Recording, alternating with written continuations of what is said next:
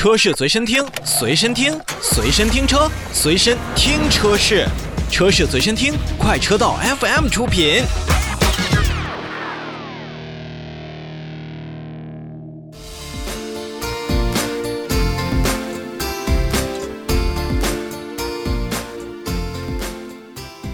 首先，让我们来看召回。日前，日产中国投资有限公司向国家市场监督管理总局备案了召回计划，决定在今年的七月三十日开始呢，来召回二零一六年十二月二十日至二零一七年二月十五日生产的部分进口英菲尼迪 QX 三零汽车，共计四百八十四辆，数量不多。让我们来看看本次召回到底是因为什么。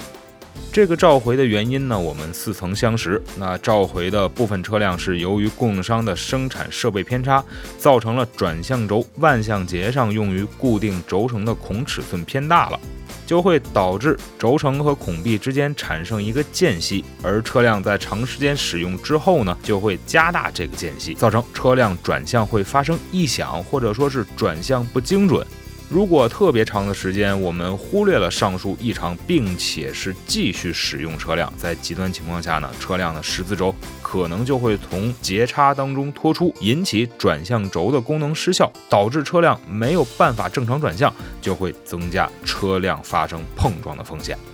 所以，日产中国呢，也是将通过东风英菲尼迪有限公司，那么为召回范围内的车辆呢，去免费更换合格的转向轴，以消除上部分的风险。